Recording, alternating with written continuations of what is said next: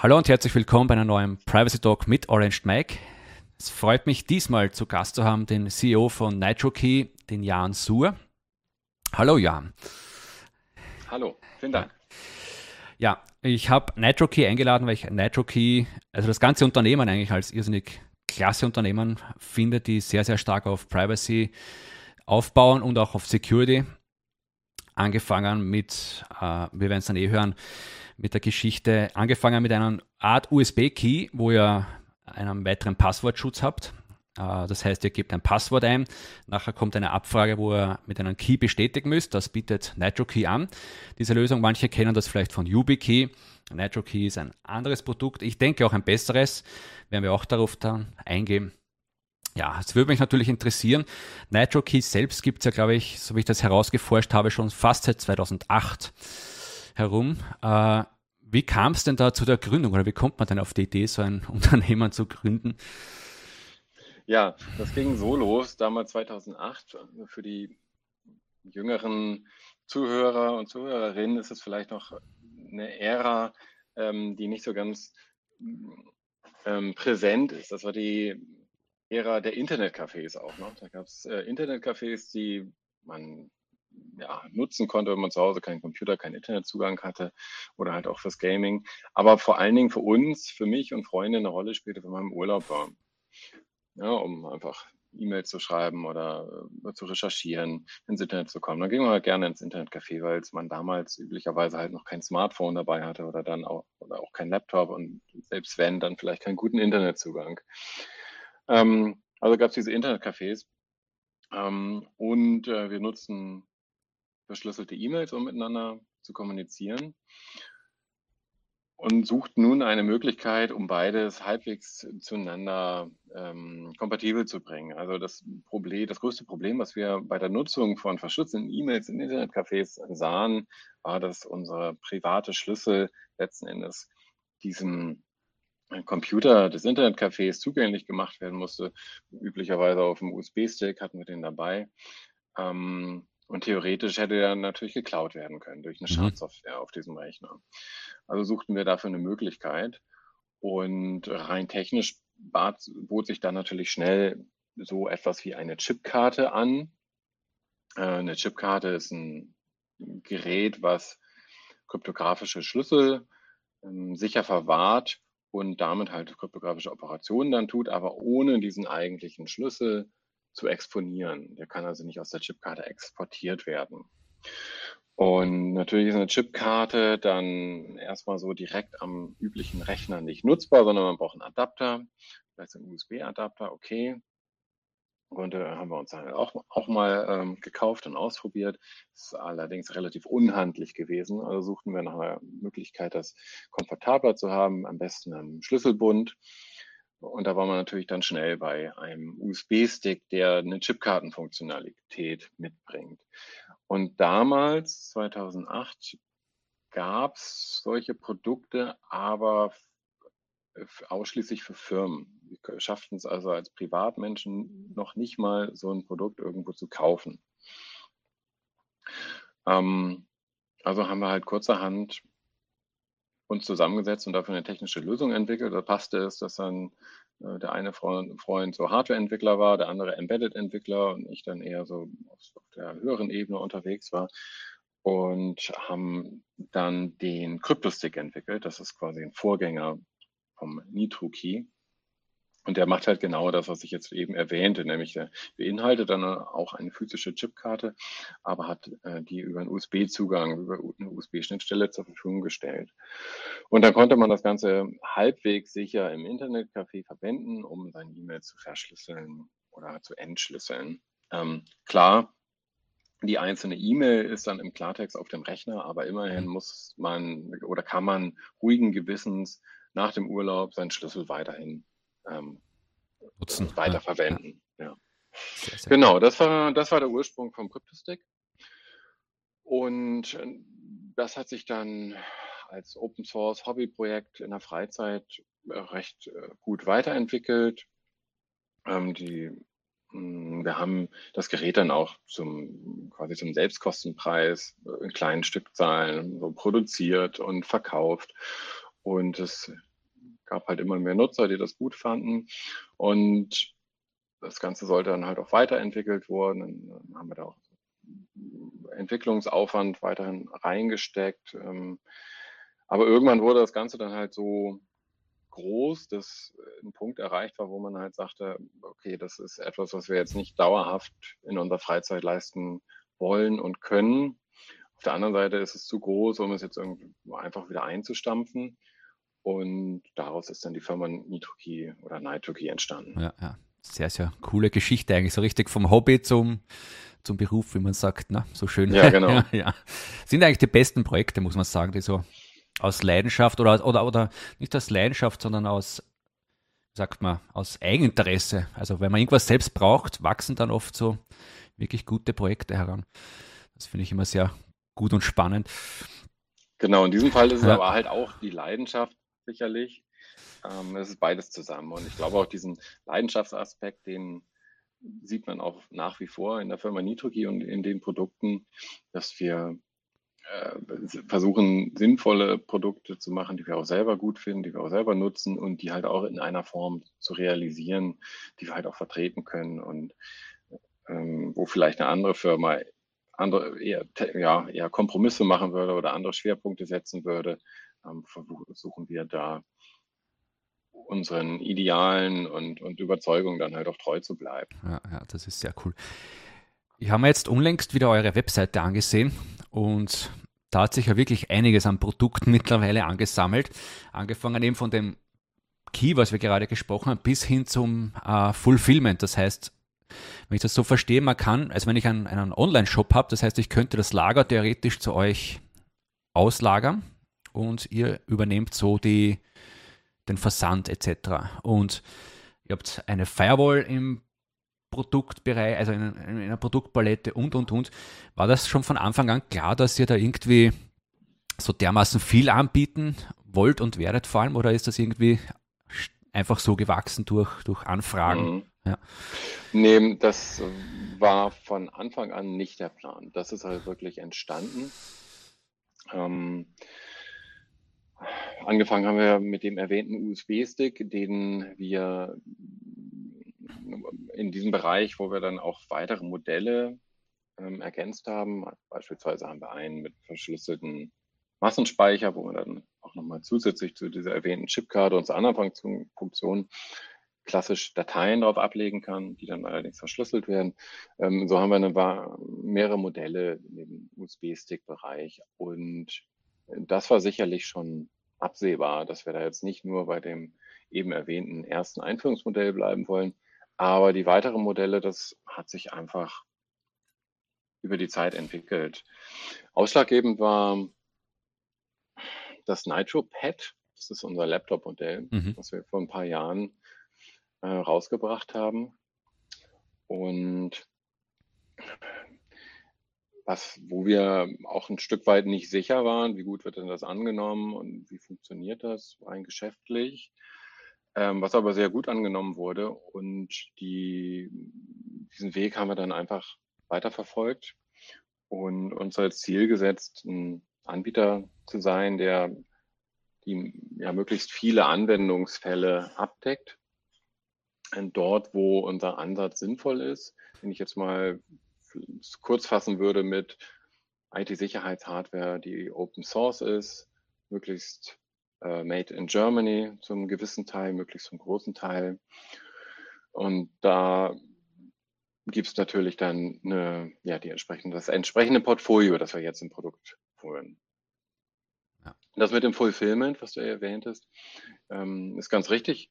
Ähm, das, da sind wir allerdings auch flexibel. Das heißt, wir ist ein Angebot, was sich an Firmenkunden richtet und je nach deren Bedarf passen wir da diesen Fulfillment Service an. Also beispielsweise sind das auch so Dienstleistungen wie zum Beispiel für die Linux Foundation und die Linux Kernel Entwicklung, wo wir dann für die Kernel Entwickler ähm, denen für der für sie erstmal kostenlos NitroKeys ähm, zuschicken. Ähm, die Kosten werden dann getragen von der Linux Foundation. Ähm, die können aber, äh, wiederum hat die Linux Foundations nichts mit der Logistik und der Abwicklung zu tun. Das machen wir dann für die. Und so gibt es dann halt auch andere Kunden, die da andere Bedarfe haben. Ja. Beispielsweise für Impfzentren, da, die, da haben wir auch einen Kunden, aber statten damit dann halt viele Impfzentren aus und machen die Logistik und Retouren und sowas für. Ah, okay. Ja. Sehr, sehr spannend. Was mir bei NitroKey, also bei eurem Unternehmen, sehr gefällt, ist, dass ihr auf Open Source baut. Das ist ja, äh, denke ich mal, also für mich ist das ein, ein wirklich sehr wichtig. Und das ist eigentlich auch ein Riesenpunkt, der mich bei YubiKey stört, weil die halt, die haben zwar ein sehr gutes Produkt, muss man schon sagen, aber eben man muss vertrauen. Also es ist wirklich sehr viel Vertrauen dabei, vor allem wenn man bei bestimmten YubiKey-Operationen äh, doch auf der Webseite auch was registrieren muss. Ich glaube, wenn man den äh, diese Keys auslesen muss oder so, dann muss man sich dort registrieren mit dem Key, dass man die bekommt und das ist auch wieder alles so, ja, nicht so, wie soll man sagen, es ist eine Vertrauenssache, das, das gefällt mir nicht so. Man muss halt wirklich den Code glauben und denen vertrauen. Bei euch alles Open Source, das heißt, man kann jeden Code, jede Zeile kann man einsehen. Das ist sehr gut. Ist das ein Punkt, der für euch, also du hast eh schon gesagt, geschichtlich, ihr kommt aus dem Open Source Bereich. Aber denkst du, dass das sehr wichtig ist, Open Source im, im Security und vor allem Privacy-Bereich, oder ist das was, wo man eher, äh, sagen wir so, leicht, wie soll man sagen, also leicht, mhm. leicht drüber schauen kann? Also, ja. Nee, äh, das glaube ich nicht, sondern wirklich, dass es elementar ist. Also.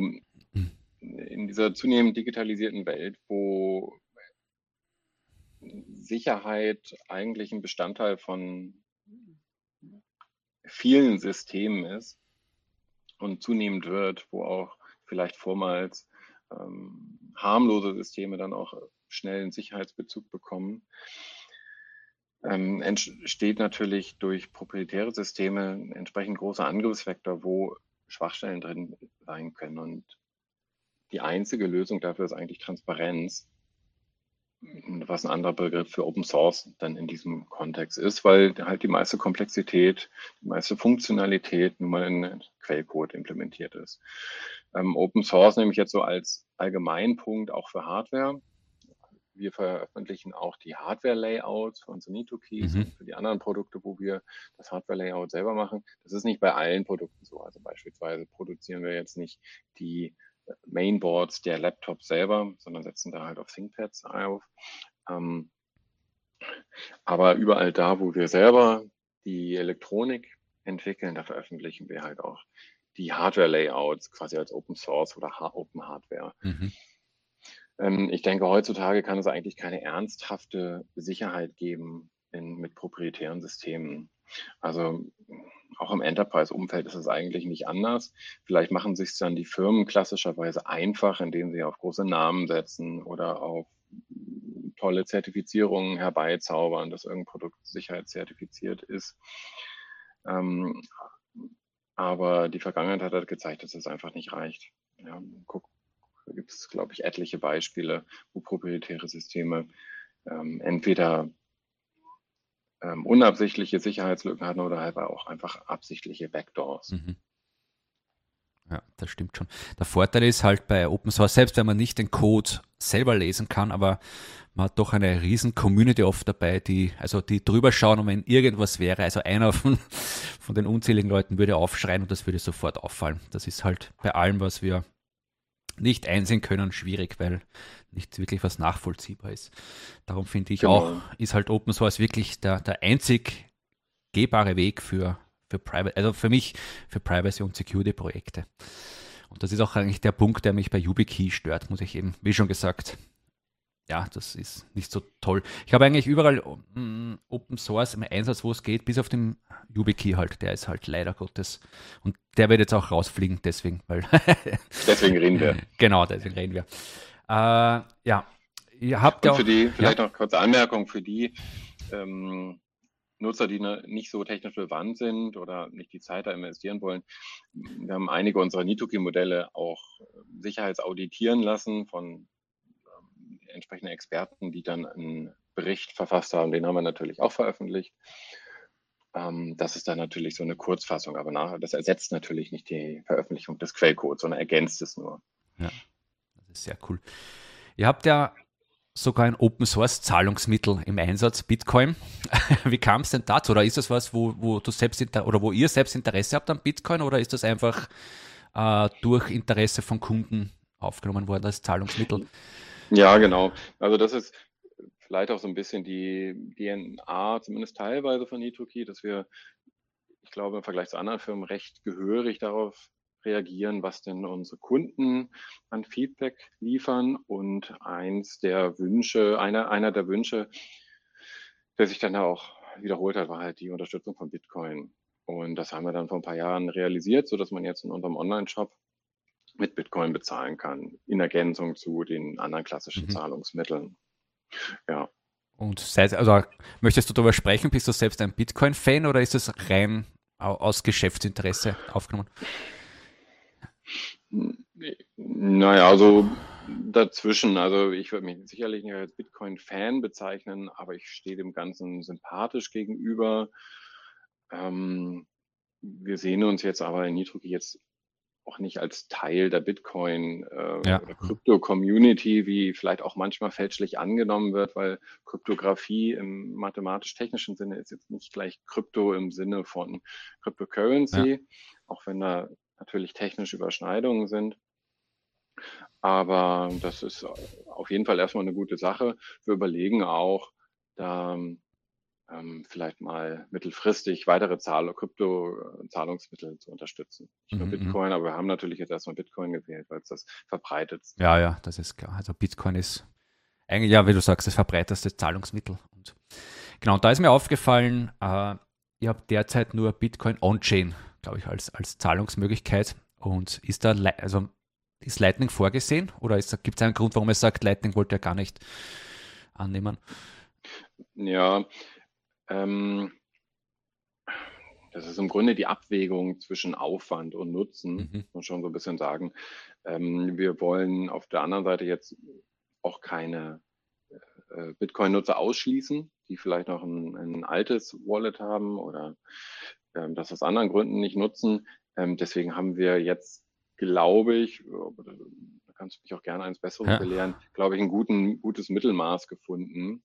Ähm, Ansonsten müsste man wieder differenzieren zwischen den Bitcoin-Nutzern mit Lightning und den ohne. Ja. Das wäre natürlich grundsätzlich auch möglich, ist aber natürlich wieder komplexer bei uns einzubauen. Ja, das stimmt schon, weil bei Lightning ist halt der Nachteil, den ich finde, man muss einen Lightning-Node haben und mit diesen ganzen Kanälen, da ist halt dann, denke ich, für Shops oft schwierig, das selbst zu mhm. managen. Mhm. Ja, wenn man das, ja. wenn man das vor allem im, im Self-Custody machen möchte dann ist es schwierig. Also man kann das natürlich sagen, man lagert das aus, aber dann ist das wieder custodial und ich denke, dann passt es wieder nicht zusammen zu eurem Konzept. Ja, genau. Ja, auch hier setzen wir ähm, nicht auf so einen Zahlungsanbieter, die es ja auch bei den Cryptocurrencies gibt, sondern machen das im Grunde selber. Ja, das ist sehr, sehr, sehr cool. Ähm, ja, Gibt es irgendwelche Zukunftspläne oder ja, wo, was du verraten kannst und möchtest? Oder wäre interessant natürlich, wie die Produktpalette sich weiterentwickeln könnte. Ja, ja, mm, ja dazu kann ich gerne ein bisschen was sagen. Ähm, also das, äh, sagen wir mal, was wir für den Rest des Jahres vorgesehen haben, ist unter anderem Folgendes. Also zum einen stecken wir gerade viel Entwicklungsaufwand in die Nitoki 3, mhm.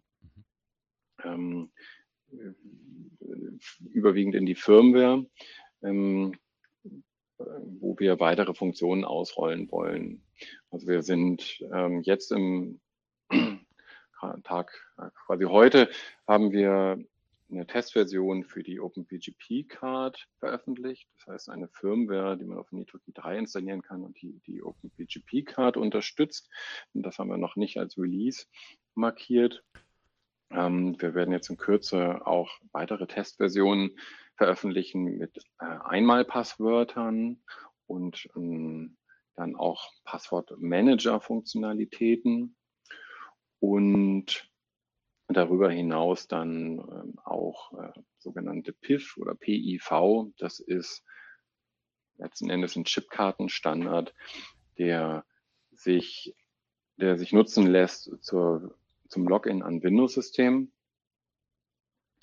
Ähm, das sind so die wesentlichen Funktionalitäten, die wir jetzt für NitroKey 3 für dieses Jahr vorgesehen haben. Ähm, dazu kommt dann auch noch WebCrypt. Das ist im Grunde so ein zugänglich machen von den Krypto-Operationen des NitroKeys im, nativ im Browser ohne Treiber mhm. und sonstige Klimmzüge. Etwas, was andere äh, Produkte nicht anbieten. Ganz schöne Lösung. Aber das ist so an der NitroKey 3 Front. Darüber hinaus wollen wir dieses Jahr ein NitoPad, unser Laptop, NitoPad-Nachfolger anbieten. Die Hardware, die wir da bisher anbieten, das sind zwei Modelle. Das ist eine relativ alte Hardware, wenn auch gute und auch noch gern genutzte. Gibt es richtig so einen Fankreis, kann man fast sagen. Aber nichtsdestotrotz, nichtsdestotrotz wird es langsam Zeit, auch einen Nachfolger anzubieten. Dann wollen wir auch endlich unser NetHAS M Version 1 veröffentlichen. Das ist so ein Enterprise-Produkt, ein sogenanntes Hardware Security Module oder HSM, mhm. was in Firmen und anderen Organisationsumfelden eingesetzt wird als Server, der dann kryptografische Schlüssel äh, verwaltet. Ähm, Genau, das sind so die großen Baustellen. Darüber hinaus wird es sicherlich ähm, auch noch andere Sachen geben. Ende des Jahres wird sicherlich auch wieder Nitophone Nachfolger kommen, spätestens dann. Ähm, und vielleicht auch noch ein paar andere Themen zwischendurch. Klingt sehr spannend. Entwickelt sich. Weißt du, was mich noch interessiert? Zwei Sachen habe ich. Das eine ist ja, ich kann mich erinnern, äh, es gibt ja eine Zusammenarbeit zwischen euch und Purism, glaube ich, den Purism Notebook. Wer das nicht kennt, das genau. Purism Notebook ist eigentlich ein Notebook, was auch von Privacy-Leuten stark genutzt wurde. Ich glaube in Europa gar nicht so, so viel Anklang gefunden hat. Ein, also mit dem Notebook kann man zum Beispiel mittels Switch die Webcam abschalten, Mikro abschalten etc. Das macht das ganze Ding natürlich irrsinnig spannend. Und da habt ihr eben, glaube ich, damals die Hardware bereitgestellt für, also über den Nitro Key, dass man sich anlocken kann. Genau. Wie kam es denn dazu, zu ja. dieser Zusammenarbeit? Die Zusammenarbeit kam auf Initiative von Purism zustande, die uns kontaktiert haben, dass sie eine so und so geartete Funktionalität im NitroKey bräuchten für ihre Laptops. Und wir haben dann für die in unseren NitroKey Pros und auch dann später NitroKey Storage diese Funktionalität äh, entwickelt. Ähm, das ist die sogenannte Measured Boot Funktionalität, die sogenannte Evil Mate Angriffe ausschließt. Und dabei äh, kann man sich vorstellen, man ist vielleicht auf Geschäftsreise im Hotel, lässt dann vielleicht mal seinen Laptop abends im Hotelzimmer, äh, während man den Raum verlässt und in dieser Zwischenzeit wird der Laptop durch ein oder eine Evil Maid manipuliert und dann kommt man später zurück und nutzt diesen Laptop ohne von diesem Angriff natürlich äh, zu wissen. Und in unserem Fall kann man sich dadurch schützen, dass der Nitro-Key dann beim Booten an den Laptop angesteckt wird. Der Nitro-Key wurde zuvor mit dem Laptop gepaart und ist damit in der Lage, die Bootkette zu verifizieren. Die Bootkette besteht aus der Firmware und dem Betriebssystem. Und ähm, je nach dem Ergebnis, also wenn die Bootkette unverändert ist, dann blinkt der Nitro-Key grün und wenn sie in der Zwischenzeit manipuliert wurde, dann blinkt der Nitro-Key rot beim Booten. Nitogi hat man dann üblicherweise am Schlüsselbund dabei, sodass er auch nicht manipuliert werden kann in der Zwischenzeit. Das ist die Idee davon, die sowohl Purism äh, verkauft als auch wir mit unseren Nitopads. Mhm. Sehr, sehr spannendes Produkt. Ähm, die zweite Frage war, was mich noch interessiert, weil ich mir gerade auf der Webseite das NitroPad ansehe, was ja sehr, sehr spannend klingt. Nur rein interessenshalber, weißt du, ob die Leute da mehr, also vom Betriebssystem mehr CubesOS mitbestellen oder habt ihr, ah, was habt ihr noch, glaube ich, uh, Linux Mint und Ubuntu, genau, da würde es mich nur interessieren, ob du das weißt, wie das Interesse da ist. Ja, das Interesse geht schon sehr stark in Richtung Cubes. Also unsere Nutzer sind, haben schon einen starken ähm, Sicherheits- und Datenschutzfokus und da macht, das sind genau die Stärken von dem Cubes-Betriebssystem. Also vielleicht für die Zuhörer, die Cubes oder Cubes OS ähm, noch nicht kennen, das ist ein sicherlich schon ein äh, Linux-basiertes Betriebssystem, aber es ist anders als die klassischen Linux-Distributionen, denn es ist so gestaltet, dass man mehrere VMs verwendet, ähm, je nach Kontext. Und ähm, also das ist der Default. Das heißt, die ganz, man startet nicht einfach eine Anwendung, sondern man startet erstmal eine VM.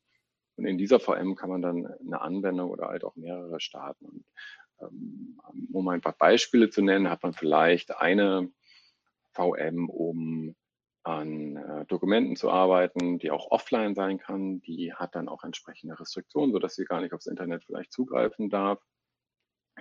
Ähm, und eine andere VM, die nutzt man dann vielleicht für beliebiges Websurfen, die darf dann natürlich aufs Internet zugreifen. Und wiederum eine dritte VM nutzt man vielleicht nur fürs Online-Banking. Ähm, ähm, und so kann man sich halt unterschiedliche VMs für unterschiedliche Kontexte starten.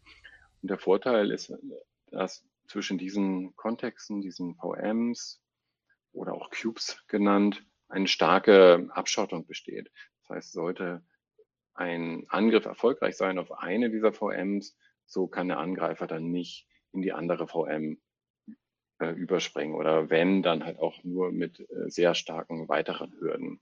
Also dass dann beispielsweise die geheimen Daten in der Offline-VM, wo man vielleicht ein Dokument gerade schreibt, dann möglichst geschützt sind vor dem Online-Browsen.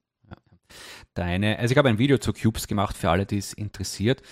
Was man vielleicht erwähnen sollte, ist, äh, dass Cubes äh, etwas mehr Speicher braucht als andere Linux-Distributionen, was einfach daran liegt, wie Jan erklärt hat, eben durch dieses VM, über das App-VM-Konzept, weil jede virtuelle Maschine, die man, es ist eigentlich keine virtuelle Maschine, es ist eigentlich eine, ja, fast eine virtuelle Maschine, könnte man sagen, ein Container würde ich es eigentlich nennen, äh, dass der halt immer sich dann speichern nimmt und umso mehr Container man offen hat, umso äh, mehr Speicher wird natürlich genutzt. Also da sollte man schon, ich denke, so 16 Gig, äh, Gigabyte sollte man dann schon mindestens haben für so ein System. Je mehr, desto besser. Das ist halt der eine Nachteil ja. vielleicht am Cubes. Und Cubes, muss ich auch zugeben, super sicher, alles, alles wirklich gut, aber sobald man irgendwie mit Multimedia, also da habe ich schon oft gelesen, manche Leute sagen dann, ah, ich kann auf dem Cubes nicht spielen oder so Dinge. Das, das, für das ist das System auch gar nicht ausgelegt. Das ist wirklich rein zum, ich würde es mal so sagen, ein Arbeitsbetriebssystem. Also wenn ihr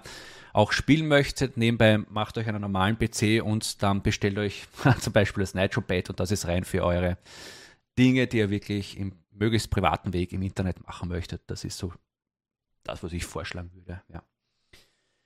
Ja, und die letzte Frage, die ich an dich habe, ist: Hast du irgendwelche Tipps für Privacy Tools?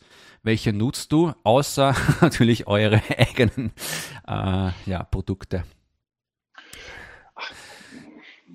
So richtig äh, Tipps oder vor allem neue Tipps, die ähm, deine Zuhörer jetzt nicht kennen, habe ich nicht. Ähm, ne, ich glaube, es ist wichtig, dass man äh, erstmal so die Essentials verwendet oder vielleicht auch nicht nur Tools, sondern auch einfach so die Best Practices. Und damit erreicht man dann schon ähm, ein Sicherheits- und Datenschutzniveau, was wahrscheinlich über einem Großteil hm, der anderen Menschen liegt. Und leider ist es dann natürlich so, dass äh, ähm, sich dann Angriffe oder äh, dann halt auch Datenschutzverletzungen auf die Mehrheit der Leute beziehen. Also an, an Best Practices könnte ich jetzt einfach sowas nennen wie ein Adblocker im Browser. Das ist sicherlich schon mal eine gute Sache. Dann gibt es noch weitere Sicherungen im Browser. Ähm, ich würde da sowas wie, also vielleicht jetzt nicht in Google Chrome empfehlen, sondern dann lieber sowas wie in Firefox oder gibt es dann halt auch andere Browser, die noch spezialisierter sind, die dann mittlerweile auch schon selber Datenschutz- und Sicherheitsfunktionen mitbringen, die über so einen Standard Chrome-Browser hinausgehen. Ähm, ähm, richtige äh, Tipps über so einen Adblocker habe ich da nicht. Also ich verwende hier sicherlich schon einige weitere Extensions, aber das hängt dann halt auch einfach vom Browser, vom persönlichen Nutzerverhalten ab, weil die dann ja sicherlich auch schon in, auf der einen oder anderen Webseite Probleme machen können. Mhm. Ja, und andere Best Practices sind natürlich sicher sowas wie äh, Passwörter sofern man noch Passworts verwendet und nicht sowas wie NitroKey für die passwortlose Authentisierung. Ja. Ähm, sollte man natürlich starke Passwörter verwenden, die nicht wiederverwenden. Ähm, äh, ich nutze dann einen Passwortmanager für solche Fälle. Ähm, einfach als Power-User kommt man da auch nicht drum herum, denn wenn man eine gewisse Anzahl von Passwörtern hat, kann man sich die nicht mehr merken und auch äh, so Ab Passwortableitungsschemen stoßen dann vielleicht auch an die Grenzen. Ähm, und so gibt es sicherlich dann halt auch andere Best Practices, ja, dass man vielleicht im Arbeitskontext und Privatkontext auch nicht vermischen sollte. Ähm, ich glaube, darauf kommt es eher an, dass man diese Best Practices verwendet und jetzt nicht unbedingt das allerneueste Gadget. Aber vielleicht noch ein Blick in die Zukunft. Ich erwähnte es kurz, diese passwortlose Anmeldung. Das ist ein spannendes Thema, was zugegebenermaßen mittlerweile oder derzeit noch nicht so gut unterstützt wird aber ich glaube, für die Zukunft richtig viel Potenzial hat. Das kam ja auch in den letzten Monaten in den Medien eher unter diesem Stichwort Passkeys zum Vorschein. Äh, Passkeys oder Fido oder äh, WebAuSN sind für unterschiedliche Seiten und Ausprägungen eigentlich ein und der gleichen Technologie, die bedeutet, man meldet sich nicht mehr mit einem Passwort an, sondern mit einem sicheren Faktor, ähm, auch nicht sowas wie ein Einmalpasswort, den man hin und her kopieren muss, sondern zum Beispiel sowas wie einen physischen Nitro-Key, einen USB-Stick oder auch ein NFC, per NFC am Handy zu nutzen oder auch integriert im Laptop, ähm, im, im, TPM integriert. So, da gibt es dann unterschiedliche Ausprägungen, aber das ist sicherlich eines der spannenden Themen und wo man das verwenden kann, äh, kann ich das nur empfehlen, weil es auch schön einfach zu benutzen ist. Es mhm. ist einfacher zu benutzen als so klassische Zwei-Faktor-Authentisierung, ähm, die sicherlich auch zu empfehlen sind, aber auch ein bisschen komplizierter zu verwenden sind. Ja, ja und vielen, vielen Dank für deine Zeit und für das wirklich tolle Gespräch und vor allem die äh, Vorstellung und Einsicht in dein äh, Unternehmen. Genau. Ich werde die Homepage werde ich verlinken in die Beschreibung von diesem äh, Gespräch nitrokey.com oder nitrokey.com. Da findet ihr alle Produkte vom Jan, seinen Unternehmen. Schaut es euch durch und es ist wirklich eine, würde ich mal sagen, eine Bereicherung für alle Leute, die äh, Privatsphäre suchen. Vielen, vielen Dank, Jan. Danke fürs Interview.